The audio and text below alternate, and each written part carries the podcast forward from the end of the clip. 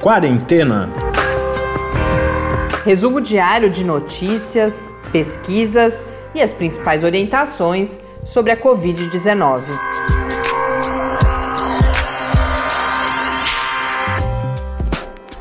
Quarentena, dia 50. Eis que chegamos ao quinquagésimo encontro aqui nesta nossa quarentena. Eu sou Mariana Petz. Eu sou o Tarso Fabrício.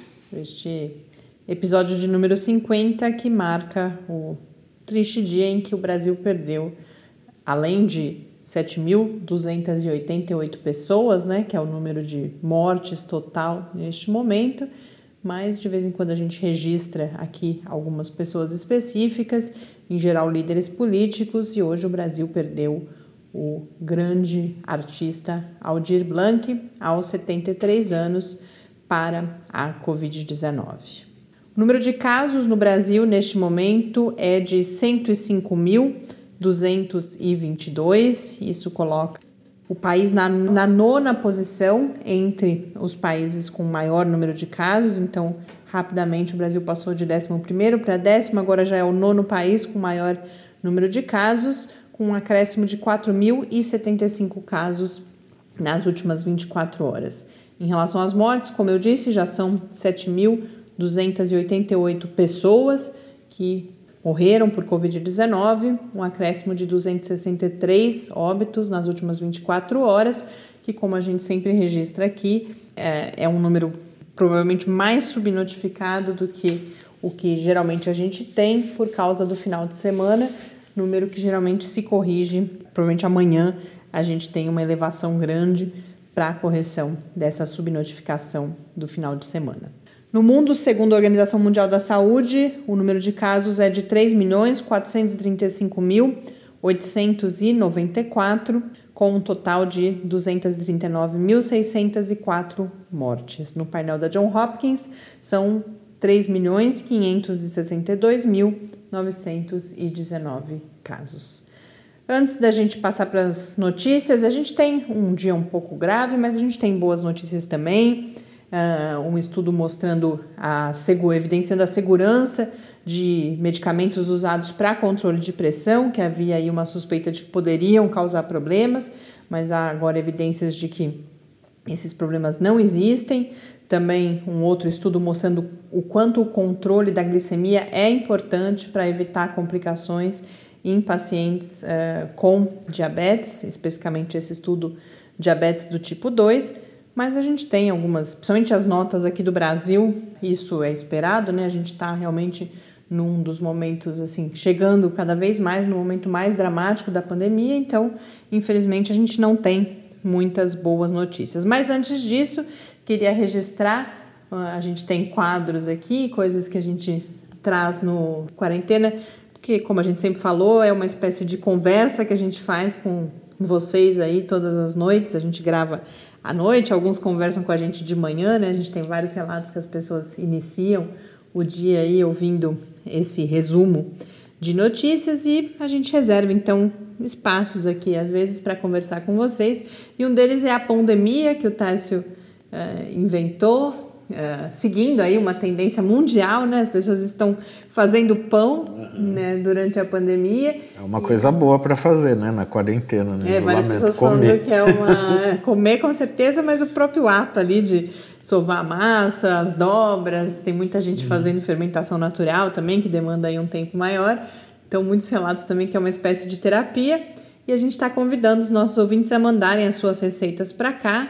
A gente já tem algumas receitas aí na fila. A gente fez primeiro a focaccia e ontem a gente fez o pão de Heloísa, ficou uma delícia. Um pão, acho que é uma das principais características dele, a própria Heloísa destacou isso, é que é bem fácil de fazer. É, ingredientes que quase todo mundo deve ter em casa, então leite, óleo, ovos, sal, açúcar e o fermento, que inclusive pode ser uh, o fermento pó, uh, o fermento químico, o fermento biológico. Então, uma receita bem simples. O Tárcio, a foto ele já postou, né? No não, nosso. Ainda não. Vai ainda postar não. Daqui então. Daqui a pouquinho vai estar no Twitter. No Quarentena Cast. E depois também achou uma solução aí já para a gente compartilhar a receita. E quem quiser pode pedir a receita para a gente pelo e-mail que é o podcast quarentena@gmail.com, que é o mesmo endereço através do qual vocês podem falar com a gente sobre todos os outros assuntos. Vamos então a uma rodada pelo Brasil, começando pelas novidades aqui no estado de São Paulo. É, hoje o governo do estado de São Paulo anunciou a obrigatoriedade do uso de máscaras nas ruas a partir da próxima quinta, dia 7. A medida foi anunciada em coletiva pelo governador João Dória e a fiscalização dessa utilização das máscaras será realizada pelas prefeituras. É, ainda sem muitos detalhes. Ainda né? sem muitos detalhes de, de quais são as medidas mais punitivas que vão ser tomadas, se vai ser multa, se vai ser a proibição de, de frequentar alguns lugares tal. Isso ainda vai ser decidido, mas a medida passa a valer já a partir do dia 7. Bom, a gente tem também a confirmação do lockdown no Maranhão.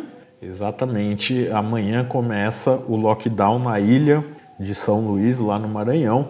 Foi decretado pela Justiça. E, mas tem uma notícia ruim relacionada ao lockdown que começa amanhã. Que hoje São Luís estava tomado de pessoas nas ruas é, fazendo as coisas, se preparando aí para esse lockdown. Né? Então, supermercados estavam lotados, agências bancárias lotadas, que pode ser um problema. Né? Mas as pessoas acabam ficando com medo né, de como vai ser esse lockdown tal.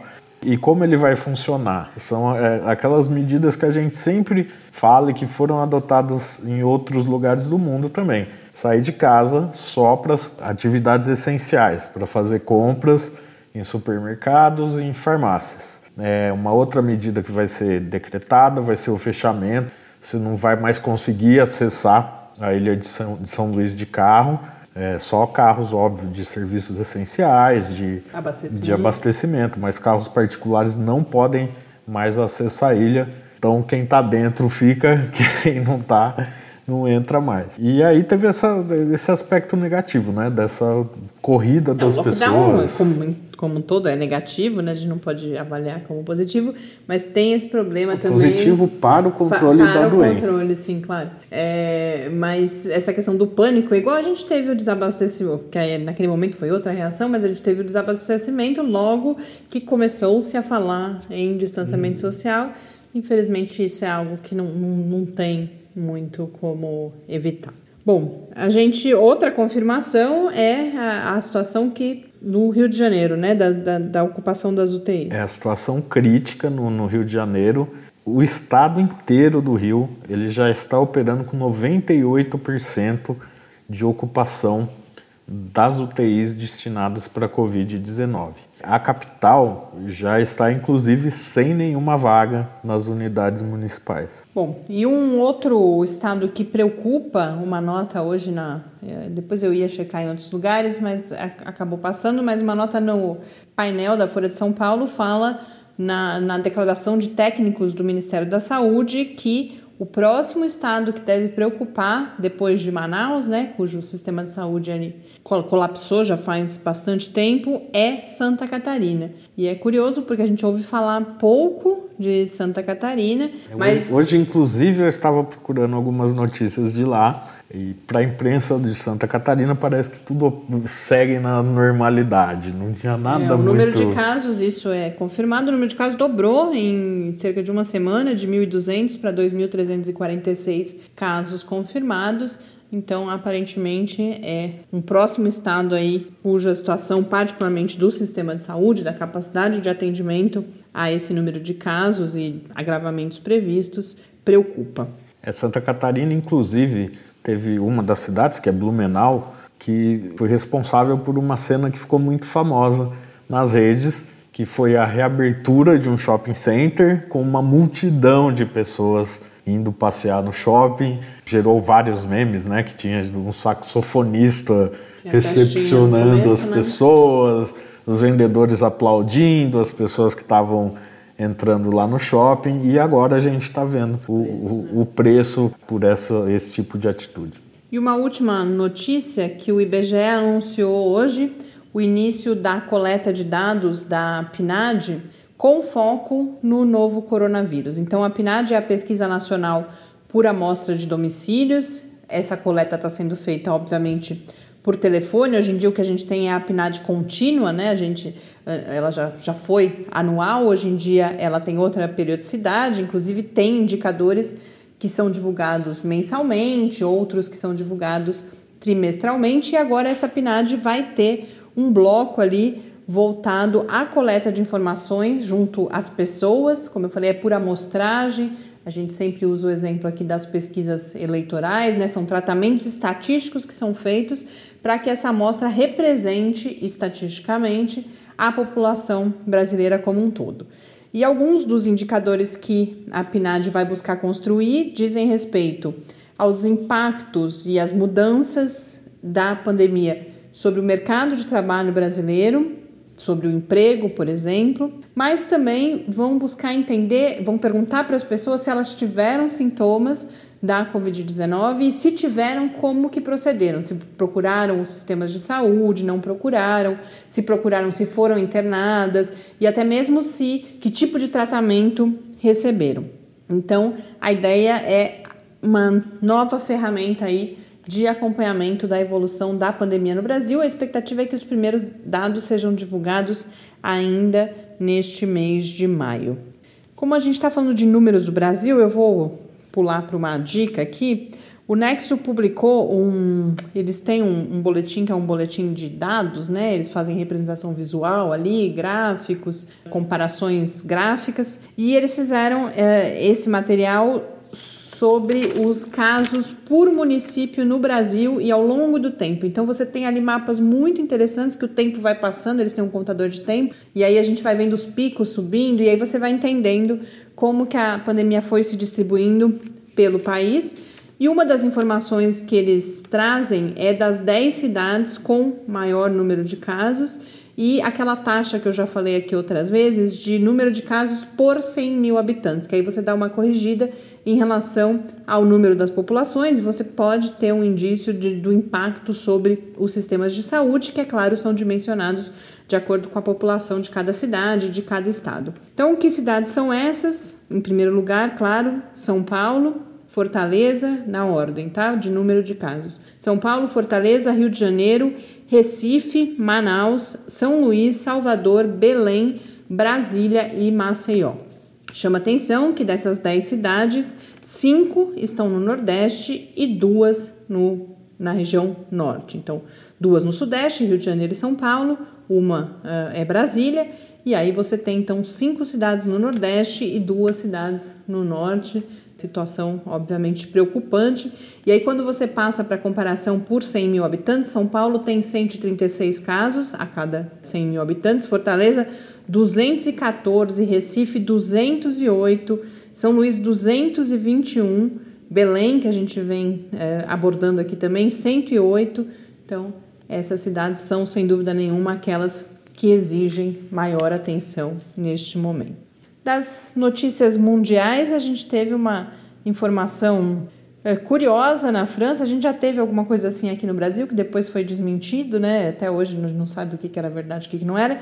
Mas hoje anunciou-se que o primeiro caso na França teria acontecido já em dezembro do ano passado, no dia 27 de dezembro, portanto, um mês antes do registro oficial, que é 25 de janeiro, se eu não me engano.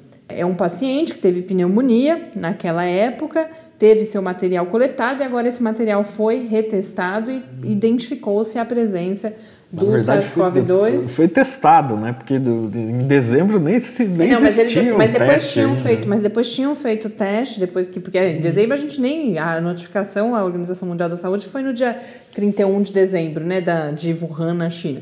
Mas depois esse material já tinha sido testado, tinha dado negativo, eles fizeram foi foi toda uma, eles pegaram vários casos ali, uma espécie de estudo e aí confirmaram, inclusive entraram em contato com essa pessoa. A esposa não teve, mas dois filhos tiveram.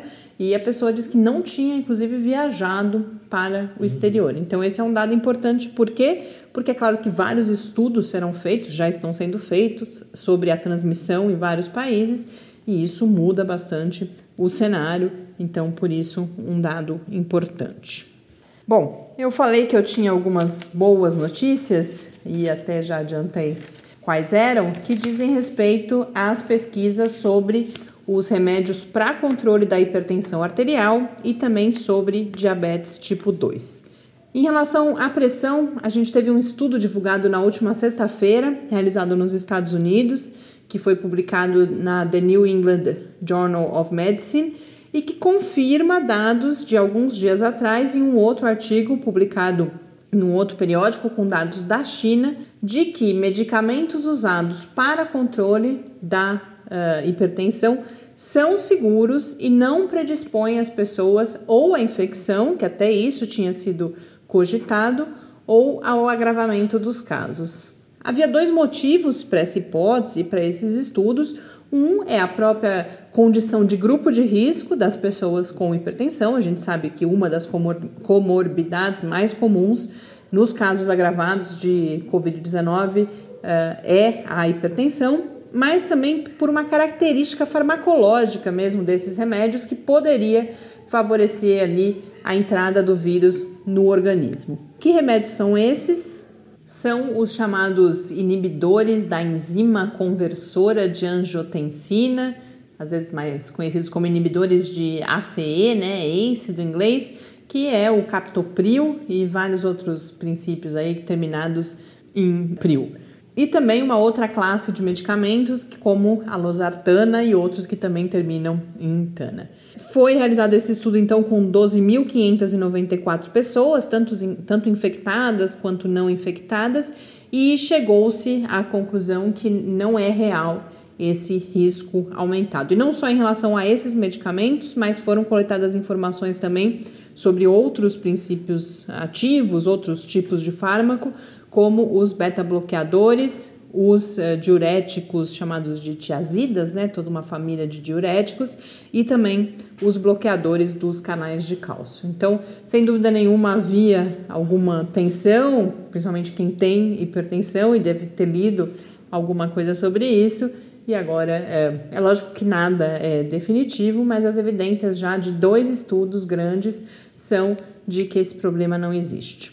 E a outra notícia é sobre a diabetes tipo 2, um artigo publicado no periódico Cell Metabolism, que uh, junto analisou aí 7.337 pessoas com diabetes e que tiveram COVID-19 e qual foi o transcorrer da doença, e embora se confirme um risco maior de agravamento para todas as pessoas com diabetes, uma coisa que chamou muito a atenção dos pesquisadores foi que a glicemia controlada melhorou muito o prognóstico da doença nesses pacientes com diabetes. Então, segundo os próprios pesquisadores, são três mensagens. Uma de que pessoas com diabetes têm que tomar um cuidado redobrado para não se infectarem, porque é fato que elas são mais vulneráveis mas que devem também tomar esse controle, é, cuidar mais ainda da sua glicemia neste momento, porque isso pode ser um aliado importante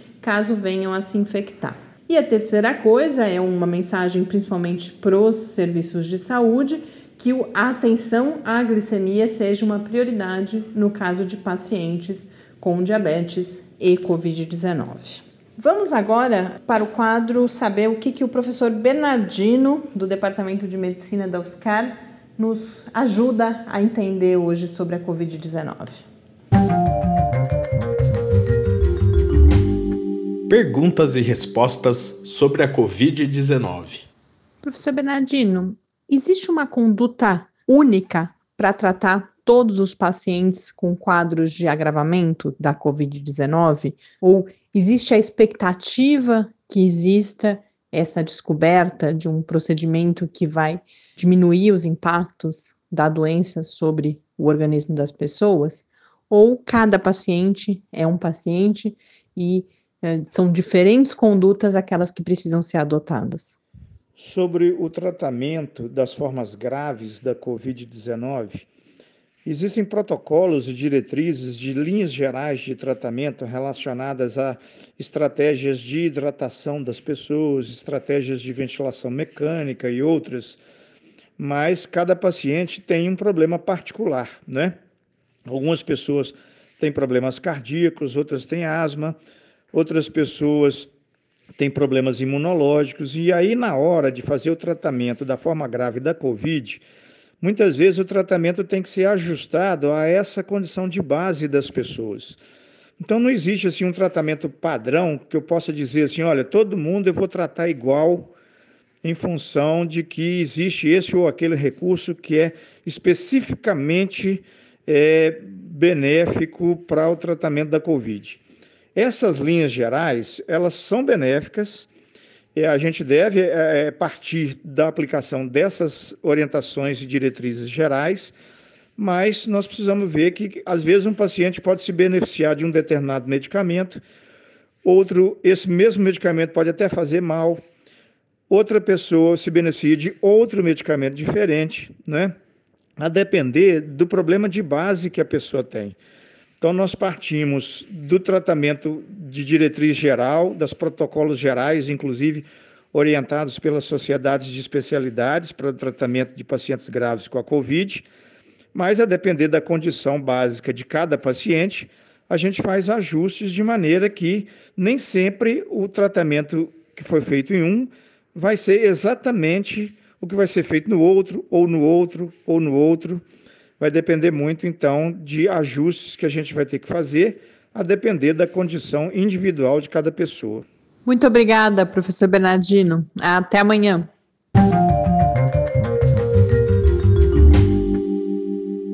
De volta aqui, então, no Quarentena. Um tema antes de uma última dica que eu queria. Ah, não, antes do, do tema, agora que eu lembrei que estava esquecendo algo que eu tinha anotado aqui, uma nota rápida também. Um estudo da Universidade de Glasgow, na Escócia, que ainda não foi publicado, né? Ainda não passou, foi publicado num desses arquivos, desses repositórios de preprints, mas ainda não passou pela revisão dos pares. Mas um estudo que foi avaliar o número de anos perdidos para as pessoas que morrem por Covid-19. Então, eles pegaram ali um conjunto de pessoas que morreu por Covid-19, as comorbidades associadas, quanto é, deveria ser a expectativa de vida dessas pessoas, considerando essas doenças, então, uh, doenças cardíacas, hipertensão, e chegam à conclusão que, em média, elas estão perdendo 10 anos de vida ao morrer nesse momento por Covid-19. Então, uh, o que, que o artigo que divulgou isso destaca, e é o motivo pelo qual eu trouxe essa notícia aqui também, que às vezes há um discurso de ah, uh, essas pessoas iam morrer de qualquer uhum. jeito, ou até eu vi hoje um artigo sobre velhofobia. Elas não eram né? atletas. É, né? e, não, não, e, e, como se, que, se fossem dispensáveis, né? Eu vi hoje um texto de uma antropóloga aqui no Brasil sobre o que ela chama de velhofobia. A gente até vai tentar conversar com ela ao longo dessa semana. E aí é, esse estudo vem mostrar que é, reforçar, né, o que é claro que eticamente a gente já sabia, mas a gente vê aqui um indicador, inclusive o estudo fala nisso, que, que ele vem para tentar corrigir indicadores anteriores que consideravam uma menor perda de vida por conta das comorbidades uhum. associadas, mas esse estudo vem evidenciar, né, com os resultados dele, que isso pode não ser bem assim. Partindo então para um assunto um pouco mais de, de reflexão que eu queria trazer aqui para vocês hoje, a Universidade de Minnesota, nos Estados Unidos, que tem um centro de pesquisa importante sobre doenças infecciosas, o CIDRAP, um centro que tem publicado muitas informações, inclusive sobre a Covid-19, bastante coisa que eu trago aqui para vocês vem de lá. Ele lançou um documento que ele chama de eh, Pontos de Vista do CIDRAP sobre a Covid-19, que é uma nota técnica, né? um, um ensaio ali a partir de, de dados estatísticos sobre ah, cenários futuros o que eles veem que ele está considerando principalmente o cenário nos Estados Unidos, mas como que a vida continua agora no momento em que uh, a curva começar a entrar numa etapa descendente. Eles fazem uma comparação, eles partem de uma comparação com a influenza, portanto, principalmente com a crise né, de 1918, 1919, eles vão falar que a Covid está se comportando muito mais como a influenza do que como outros coronavírus, outras uhum. crises por coronavírus que a gente já viu. E aí, a partir desses dados, dessas projeções, eles vão falar em três cenários. Antes disso, eh, uma, um dos veículos que noticiou esse estudo, que foi a Stat, vai falar que os especialistas eles diferem ou eles, eles têm opiniões distintas, às vezes, sobre o futuro em relação a pequenos detalhes, como, por exemplo, o número de casos nos Estados Unidos, o número de mortes, mas assim, variações pequenas nesses números também. Mas que todos eles concordam que não haverá um retorno à vida normal como às vezes a gente, a gente já falou aqui em outras ocasiões, né? Às vezes parece que a gente acha que vai um dia vai tocar uma sirene e a gente vai sair na rua se abraçando. E aí o que eles dizem é que todos concordam que não, a gente vai ter esse novo normal em que usar máscara vai ser tão comum quanto andar com um telefone celular, que qualquer tosse vai para mesmo das pessoas mais próximas, a gente vai sentir como uma espécie de ameaça em que o nosso local de trabalho vai parecer, eles chamam de hot zone, né? Uma área ali, eu, eu acho que isso é usado principalmente para zonas de guerra, por exemplo. Então, isso posto, os três cenários realmente que a Universidade de Minnesota fala, a gente vai ver que nenhum deles é de normalidade, pelo menos não até que haja uma vacina, ou caso não haja vacina, o cenário que eles põem é até o final de 2022, onde a gente ganha daí uma queda na transmissão por conta da tão falada imunidade uh, de grupo, né? Quando pelo menos 50%, essa é a previsão deles, da população tiver infectada. E quais são esses três cenários? Eles vão usar como metáfora paisagens marítimas, eles vão falar em ondas principalmente. O primeiro cenário, a gente teria uma onda monstruosa, que é essa que estamos vivendo nesse momento, seguida de um padrão de picos e vales. Então, a gente teria um, essa primeira queda agora, quando a gente entrar na curva descendente, e depois isso iria tendo pequenos picos, mas em que eventualmente medidas de mitigação voltariam a precisar ser tomadas, e alguns vales, mas nunca chegando a zero casos. Uhum. E isso até pelo menos o final de 2022, ou é claro, é, o momento em que a gente tivesse a vacina. E esses picos eles varia, poderiam variar em, relação, em diferentes regiões, de acordo com as medidas que forem tomadas, inclusive. O segundo cenário, e que é o mais dramático, mas eles falam: olha, a gente tem que pensar também nesse cenário e se preparar para esse cenário, é que após essa primeira onda, nós tenhamos uma onda ainda pior e mais longa. Não tanto, eles não falam em, por exemplo, pelo próprio comportamento do vírus, nem nada disso, mas porque haveria um relaxamento, uma ideia de estamos a salvo, uma, uma atenção menor aos sinais da volta da pandemia, e aí a gente poderia chegar em um pico, inclusive, mais alto, que depois seria seguido por um, o que eles chamam de um mar quase calmo. Pequenas ocorrências aqui e ali, mas aí você já teria alcançado uma imunidade tão grande, ou porque a pessoa teve, sobreviveu e desenvolveu imunidade, ou porque muita gente também uh, morreria, né? E aí você teria uma redução da velocidade. Esse é o quadro que eles comparam, é mais parecido com o quadro de 1918, 1919. E o terceiro cenário que eles colocam é o que eles chamam de novo normal, em que após essa primeira onda nossa, a gente teria uma espécie de.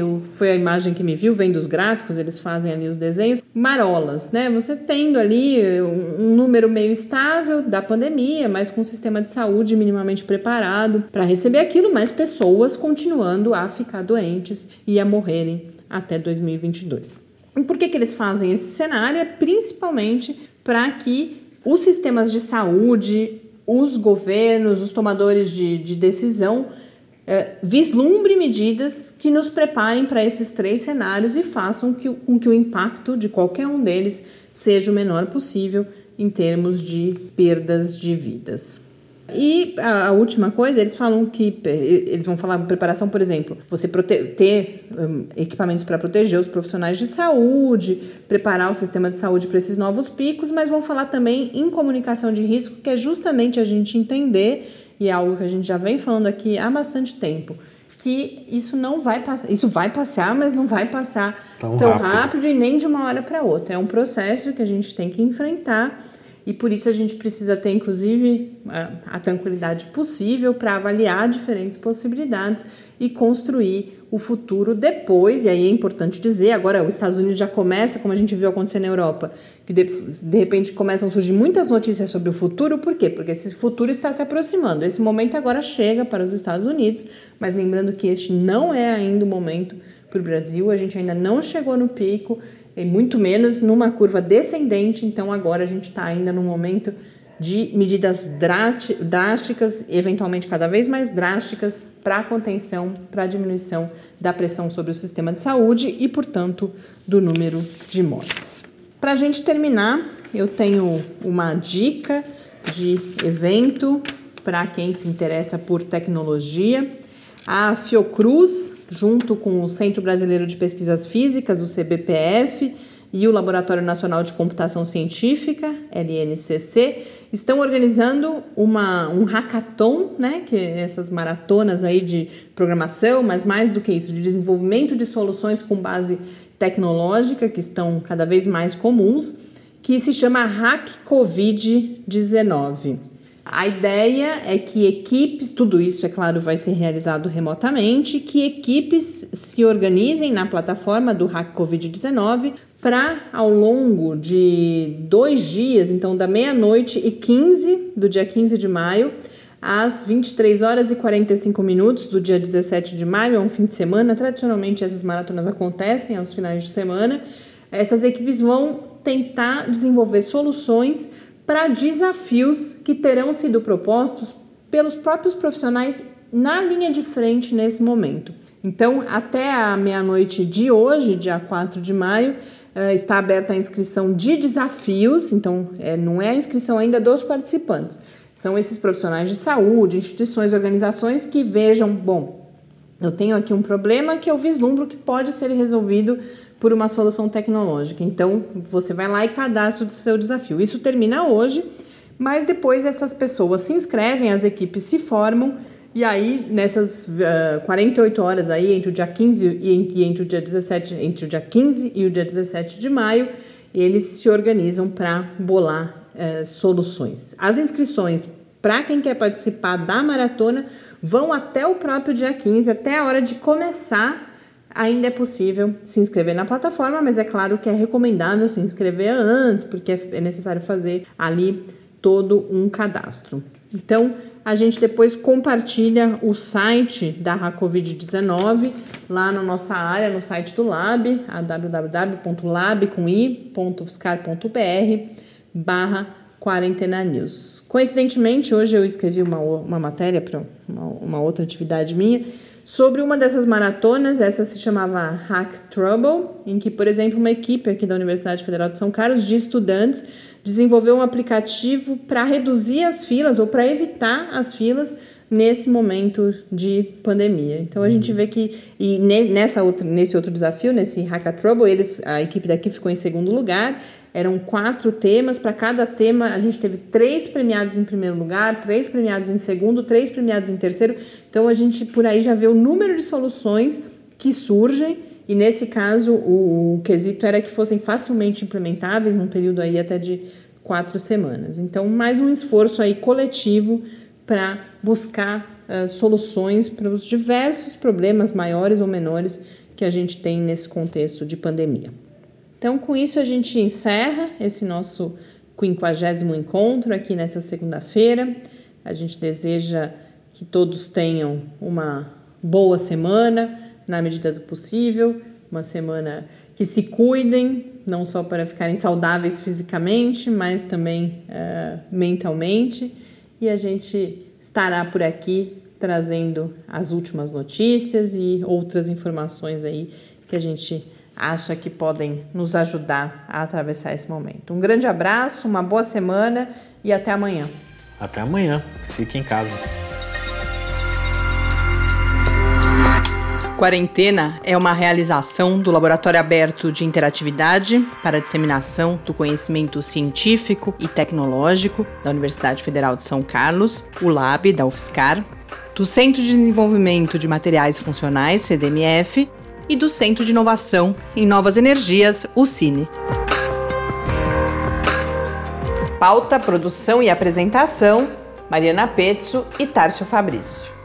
Arte e design de Henrique Mateus. Desenvolvimento web, Eduardo Martins. Edição de áudio, Lucas Stefanuto. Apoio Fundação de Amparo à Pesquisa do Estado de São Paulo.